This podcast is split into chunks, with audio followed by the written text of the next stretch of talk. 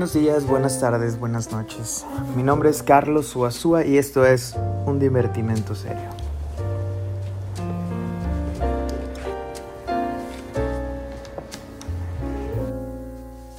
Hola, ¿qué tal a todos los que me escuchan el día de hoy? En este capítulo nos toca abordar un poco de lo que nos quedamos pendientes la última vez. Ya habíamos hablado un poco sobre el método freudiano y sobre lo que algunos post-freudianos habían desarrollado. Bien o mal, muy profundizado o no, fue una especie de introducción para que las personas que estén atentas a esas orientaciones puedan tener un primer escalón que pisar y después continuar su camino. Entonces, repito, tenemos el método freudiano, el encuadre y la situación analítica de parte de los postfreudianos, no me voy a detener más en eso. Cabe destacar que también quiero mencionar que el capítulo anterior fue un brevario cultural para poder seguir avanzando hacia donde queremos dirigirnos, que es efectivamente tanto la enseñanza de Freud como la de Lacan.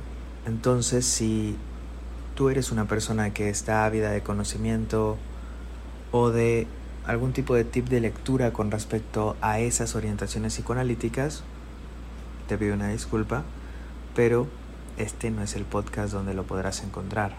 Sin embargo, si te interesa el psicoanálisis, desde otras betas y sobre todo sobre algunos tips de estudio general o claves de lectura muy puntuales en Freud y algunos en Lacan, te invito a que nos sigas acompañando en este podcast. Antes de comenzar con la noción de dispositivo analítico, me gustaría retomar una cita de Manuel Hernández, la cual fue mencionada en la Universidad Autónoma de Zacatecas el 16 de marzo del 2018. Cabe destacar que esta cita la voy a parafrasear debido a que fue dicha en una conferencia, seminario que dio Manuel. Ahí resaltó que para él existen cuatro criterios básicos para saber que de lo que se está hablando es psicoanálisis, a saber, el inconsciente, cuando menos de forma conjetural, la existencia y el análisis de la transferencia, el analista, estatuto que pone en tela de juicio el tema de su formación, y la asociación libre como regla fundamental del método psicoanalítico. Entonces, tomando en cuenta a Manuel Hernández, beta por la cual yo me suscribo, tendríamos entonces cuatro criterios. Repito, lo inconsciente, la transferencia, el analista y la asociación libre. Si estos cuatro criterios se sostienen dentro de una elaboración psicoanalítica, entonces estamos dentro de un campo llamado psicoanálisis. Esto lo menciono un poco igual retomando la situación que hablábamos la vez anterior con respecto a lo que hacen algunos postfreudianos y sobre todo esta cosa medio extraña que han elaborado los americanos llamados psicodinámicos. Las psychodynamic therapies o terapias psicodinámicas o psicoterapias psicoanalíticamente orientadas, donde en muchos casos estos cuatro criterios no se cumplen. Alguno de ellos se omite, sobre todo el que más se omite generalmente es el de la asociación libre, cosa curiosa debido a que es la regla que funda el método psicoanalítico. Bueno, vayan y saquen sus conclusiones. Seguramente, pues psicoanálisis, quién sabe si sea. Y por otro lado, también hay otra cosa que se omite, que es el analista, que evidentemente pone en jaque la, la problemática de la formación del analista. Los temas de formación, no pienso retomarlos en este capítulo ni en otro, tal vez en un futuro. Sin embargo, los invito a revisar la bibliografía que Manuel Hernández ha elaborado a partir de muchos años de investigación en la que él logra retratar los modos de formación en psicoanálisis que han existido. Manuel Hernández ha logrado dar un mapa más o menos generalizado, pero un mapa que nos puede servir para ubicarnos y poder entender que no existe un solo modelo de formación, sino que a través del tiempo y también de las diferentes posiciones geográficas se han propuesto diferentes modos de formación. El concepto de dispositivo en psicoanálisis es un concepto que no es propiamente psicoanalítico, sino que es tomado de desarrollos filosóficos y epistemológicos de otros autores. Voy a tomar muchas citas de un texto de Gilles Deleuze en el que habla de Foucault. Es importante tomarlo en cuenta porque Foucault es de los autores, junto con Agamben igual, pero más Foucault, que desarrolló de una manera más amplia el concepto de dispositivo. Sin embargo, en Foucault habría que rastrearlo en muchas de sus obras. Sin embargo, les recomiendo mucho el libro de Foucault filósofo de Gilles Deleuze, en el que hace una especie de cartografía sobre la obra Foucaultiana. Menciono esto porque en el primer apartado, el título del primer apartado se llama ¿Qué es un dispositivo?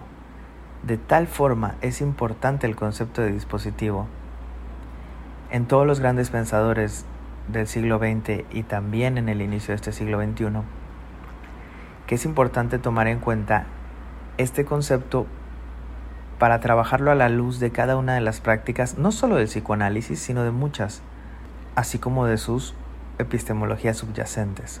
La primera cita se encuentra en la página 155, que dice, de manera que las tres grandes instancias que Foucault distingue sucesivamente, y hago una pausa, aquí él pone entre paréntesis saber, poder y subjetividad, estas tres son importantes tenerlas en cuenta porque son las tres vectores que Foucault va a tomar para desarrollar el concepto de dispositivo. Repito, saber, poder y subjetividad. Y sigue la cita, no poseen en modo alguno contornos definitivos, sino que son cadenas de variables relacionadas entre sí. Bueno, saber, poder y subjetividad. Los dispositivos tienden a generar subjetividades, ejerciendo y dándole un lugar o una función particular al saber y al poder. Sí, suena muy Foucaultiano todavía. Voy a ir dando otras citas de Deleuze para que podamos ir armando esta situación. Dice Deleuze más adelante. Lo cierto es que los dispositivos son como las máquinas de Raymond Russell, según las analiza Foucault. Son máquinas para hacer ver y para hacer hablar. Y aquí tenemos un gran, gran problema.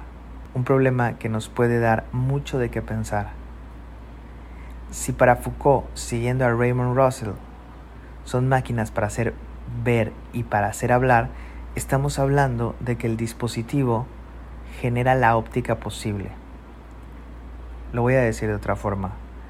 Los dispositivos generan modos de pensar, de ver, de hablar, de ser. Voy a ampliar más ese tema un poco más adelante. Más adelante Deleuze menciona que estas líneas, porque uso un ejemplo de las líneas de luz, que forman figuras variables e inseparables de este o aquel dispositivo. ¿Qué quiere decir esto? Que entonces un dispositivo permite observar, ver, pensar solo lo que el dispositivo previamente articula. ¿Qué quiere decir esto? que dependiendo del dispositivo en el que se encuentre un sujeto u otro, tendrá la facultad de poder ver y hablar ciertas cosas y otras no. Les pongo un ejemplo muy curioso. Se sabe, se dice, esto también podría ser parte de un dispositivo. Se dice que cuando los españoles llegaron a la costa maya, los mayas no vieron los barcos todos los que me escuchan, en su gran mayoría latinoamericanos, podemos estar bastante relacionados con este concepto, con este ejemplo que estoy dando. Cuando los españoles llegan a las costas a generar la conquista, que bueno, sabemos que fue desastroso todo, pero ya habrá tiempo de hablar de eso en otro espacio. Los nativos de América no vieron barcos. Algunos códices mencionan que lo que se observó fueron monstruos marinos. ¿Qué quiere decir esto? Es porque el dispositivo de alguna forma en el que se encontraban no les permitía ver eso que no se encontraba dentro de los límites posibles de pensar por el dispositivo en el que se encontraban. Más adelante de Les, tomando Foucault, menciona que el dispositivo tiene unos ciertos regímenes de enunciaciones. Y hay una puntuación súper importante. Dice, no son ni sujetos ni objetos, sino que son regímenes que hay que definir en el caso de lo visible y en el caso de lo enunciable, con sus derivaciones, sus transformaciones, sus mutaciones. Y en cada dispositivo las líneas atraviesan umbrales en función de los cuales son estéticas, científicas, políticas, etc. Lo que quiere decir esto es que a partir de los dispositivos podemos enunciar y podemos tener la capacidad de pensar hasta un cierto límite. Los dispositivos nos pueden permitir pensar solo hasta donde el dispositivo mismo lo permite y enunciar algo. Lo que quiere decir es que este problema ya no tiene que ver con la ciencia cartesiana antigua, aunque le llamen moderna, es antigua ahora, sino que tiene una figurabilidad muy importante. Ya no tiene que ver ni con el sujeto ni con el objeto, sino que es el dispositivo mismo el que genera una formación de estos sujetos y objetos. Lo que quiere decir es que el sujeto y el objeto no están predefinidos, sino que son un resultado del efecto de los dispositivos. Si estamos pensando en cuestiones epistemológicas y también de carácter científico de investigación, podemos entonces pensar hacia dónde estamos caminando cuando hablamos de dispositivo analítico, puesto que el sujeto y el objeto no están previos al dispositivo, sino que son efecto de lo que funde el dispositivo en sí mismo. Tomando en cuenta un poco la epistemología, Deleuze va a hablar de que Foucault acredita a Nietzsche con una historicidad de la razón y señala toda la importancia de una investigación epistemológica sobre las diversas formas de racionalidad en el saber. Y entre paréntesis, Deleuze pone a tres grandes, a Coiré, del cual vamos a hablar en el futuro, Bachelard y Canguilhem. Canguilhem tiene un texto buenísimo que lo recomiendo ampliamente. Es una conferencia que dio como contestación a Daniel Lagash cuando funda la carrera de psicología. Y el texto de George de Canguilhem se llama ¿Qué es la psicología?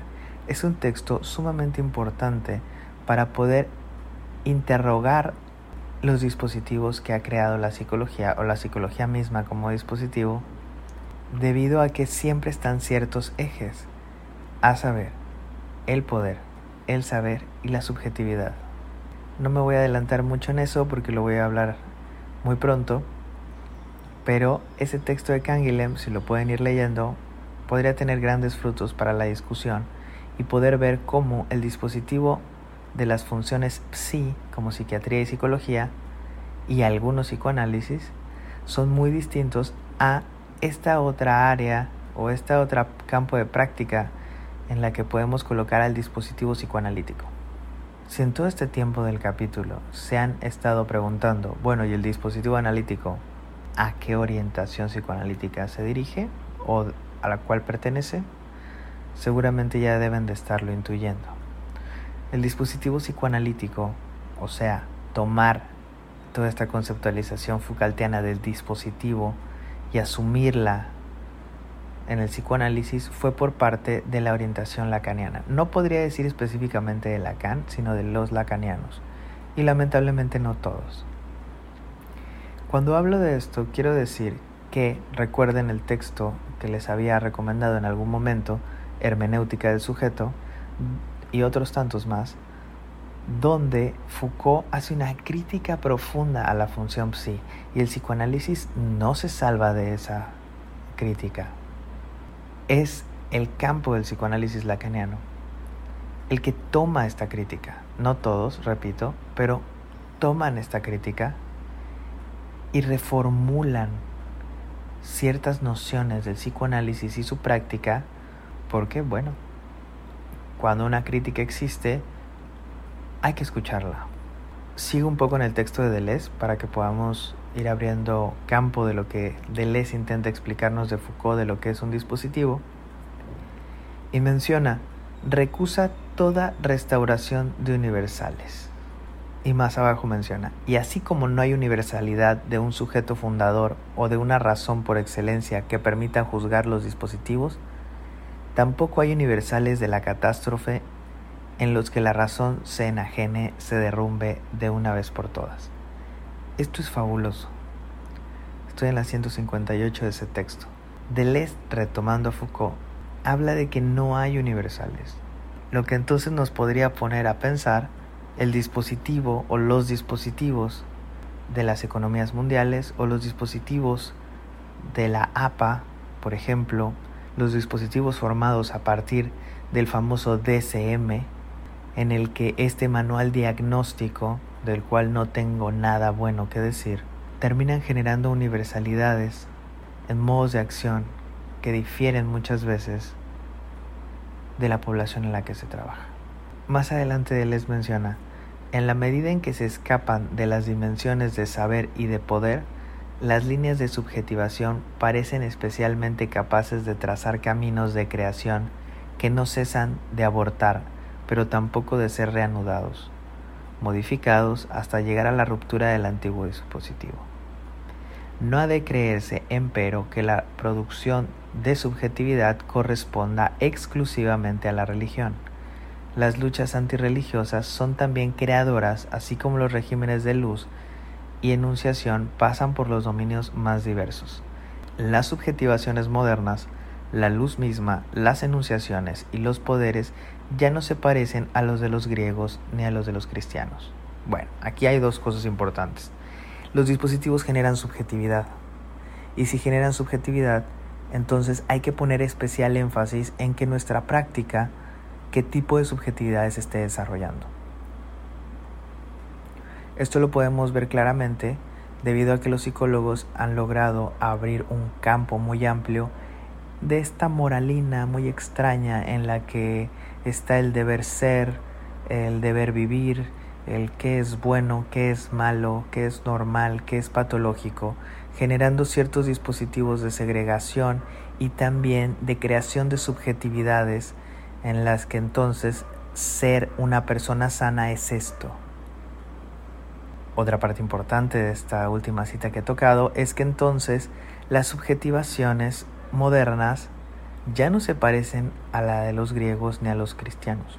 Si bien hay dispositivos que han perdurado durante mucho tiempo, tenemos que tener en cuenta que no podemos creer que al leer un texto aristotélico o de Aristóteles mismo, realmente estamos leyéndolo a la luz de lo que Aristóteles dentro del dispositivo en el que se encontraba lo escribió.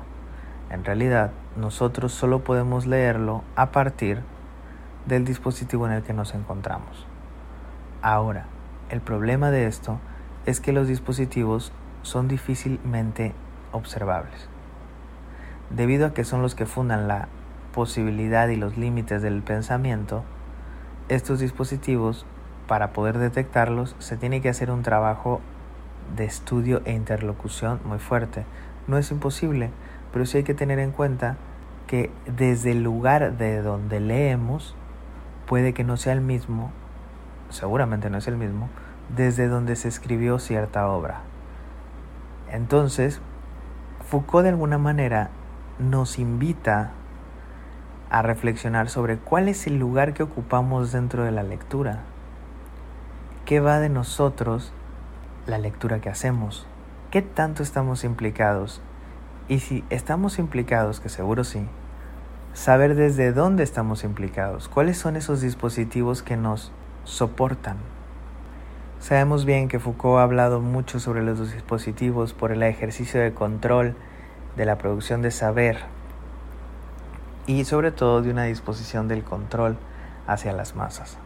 Y entonces nos llega la fabulosa pregunta, ¿y entonces el dispositivo analítico Reformular el psicoanálisis en torno a la noción de dispositivo nos permite saber qué estamos haciendo con estos tres ejes. El saber, el poder y la subjetividad. Porque si estamos en la posición del especialista, como lo tendría la psicología o la psiquiatría, que comparten el modo de trabajo del saber médico, donde el especialista es el terapeuta o el médico o el psicólogo, ahí hay un ejercicio de poder, de control, de imposición de saber, y la subjetividad va a ser formada a partir de este ejercicio del saber y el poder que toma con la mano el psicólogo, el psiquiatra. No es una relación horizontal, es una relación vertical en el que al ponerse en el lugar del especialista, este psicólogo o psiquiatra ejerce un poder, un control a partir de un saber que le es dado por conocimiento y genera una sugestión, concepto muy extraño pero se usó mucho en la psiquiatría clásica, sugestión y persuasión hacia estos sujetos que acuden a su consulta. Y entonces la pregunta es, ¿la subjetividad del que llaman ellos paciente aflora o solamente se modifica a partir del ejercicio de poder y saber que hacen estos comillas especialistas? Les dejo abierta esa, esa pregunta, tomen su propio criterio, piénsenlo, reflexionenlo, piensen igual qué tipo de prácticas existen, debido a que en nuestra sociedad actual parece que a mucha gente le gusta que le digan qué hacer, qué tiene que hacer y cómo lo va a hacer. Esto también habla de una cuestión global bastante fuerte a nivel político, del cual no voy a entrar, pero que les doy ciertos vectores para que puedan reflexionar un poco, porque esta clave de lectura más bien es una clave práctica para que podamos identificar las diferentes modos de aplicar clínica o estas prácticas que existen en muchos lugares. Y entonces la pregunta es, bueno, ¿y si existe un dispositivo analítico, el analista no ejerce el poder y el saber? Seguramente los hay. Ahora lo diré mejor. ¿El analista lacaniano no lo hace? Seguramente también y lamentablemente lo hay. Sin embargo, como propuesta, debemos de pensar el dispositivo psicoanalítico con sus tres ejes de la siguiente manera. Por un lado vamos a tener el poder. Es un poder que el analista no tiene derecho a tomar. Están los tres ejes, pero justamente en la situación transferencial el analizante le otorga al analista ese vector del poder y la función del analista consiste en no tomarlo, en no tomar esa rienda, en no tomar el poder, para que no ejerza ningún tipo de control. Como segundo vector que tenemos el saber, si estuviésemos colocados del lugar del especialista, el que sabe es el especialista, pero la posición del analista esa función tan particular del analista es la de no saber, porque a diferencia de todas las demás prácticas llamadas clínicas, el analista lacaniano sabe que el que, o sea, lo único que sabe es que el que sabe algo es el analizante. Entonces, tenemos esto. El poder existe a partir de la transferencia, pero la función del analista consiste en no ejercerlo saliéndonos de la posición, como segundo punto, saliéndonos de la posición del especialista, el analista lacaniano no puede ocupar el lugar del saber. El analizante va a creer que tiene el lugar del saber, pero el analista no puede ocupar el lugar del saber porque el que sabe es el analizante. Esto permite que entonces no hay un ejercicio del poder y no hay una dominación del saber de parte del analista. Lo que queda suelto es la subjetivación, la producción de subjetividad. Y esta producción de subjetividad va a ser de parte del analizante. ¿Qué quiere decir esto? Que mientras en las prácticas de los especialistas, llamados psicólogos, terapeutas, etc., etc., el saber lo tiene el especialista y se ejerce un poder, estos especialistas modifican la subjetividad del llamado paciente que acude con ellos. Sin embargo, en análisis lacaniano, tomando la noción de dispositivo, si no se ejerce el poder y no se está en un lugar de saber, la subjetividad queda libre para que pueda ser experimentada de parte del analizante sin que nadie le diga qué, qué, debe hacer o quién debe ser o qué es lo bueno y qué es lo malo. Lo que genera efectos en la clínica de manera muy sorprendentes. Muy sorprendentes. Entonces, repito, en el dispositivo, siguiendo a Deleuze y a Foucault, tenemos saber, poder y subjetividad, que siempre se ejercen de parte de los especialistas. Y en el dispositivo psicoanalítico, tomando la beta lacaniana, que ha tomado a Foucault, que ha tomado las críticas de Foucault, no se usan saber y poder para generar la subjetividad de mano del analizante, no de mano del analista. Por último, me gustaría retomar en el argumento de un coloquio que hubo, coloquio sur de Ciudad de México del 2018, llamado el dispositivo psicoanalítico, práctica y experiencia propia del análisis, me gustaría retomar un poco algo del argumento, debido a que es bastante esclarecedor. La noción de dispositivo Foucaultiana puede ayudar a situar esa función, a partir de que el dispositivo es considerado en función de tres vectores, poder, saber y subjetividad. Muy pronto, Lacan situó que si bien la transferencia le otorga un poder al analista, su función reside en no hacer nunca uso de él, y menos aún en su beneficio personal.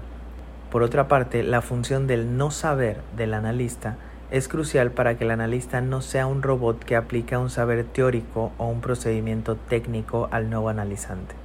Solo por esta vía que implica que el analista sostenga el no saber propio de la destitución subjetiva, se abre el horizonte de ella misma para el analizante en un eventual final de análisis.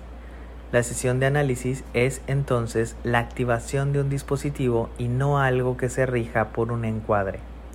No se trata de convenciones rituales, sino de un cierto tratamiento del poder, del saber y de la subjetividad que apunta a ponerlos en crisis, para producir una nueva subjetivación.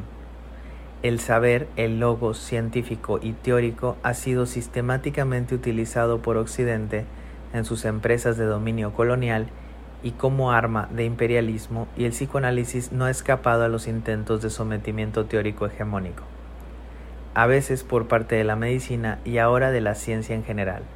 Pero no se trata solamente de la vieja exigencia de cientificidad al psicoanálisis, sino de que la teoría psicoanalítica también puede ser absorbida por el régimen epistémico hegemónico y funcionar como universales afirmativos. Entonces olvida su dispositivo específico, su régimen enunciativo y se vuelve psicología, o bien busca su legitimidad subsumiéndose a la filosofía. Bueno, les leo esa, esa parte nada más del argumento, puesto que considero que es bastante importante y bastante esclarecedor. Bueno, por ahora vamos a dejar acá. Espero les haya gustado el podcast del día de hoy. Les mando un abrazo a todos en esta contingencia sanitaria mundial. Esperamos tener paciencia y felices lecturas. Gracias por escuchar y hasta luego.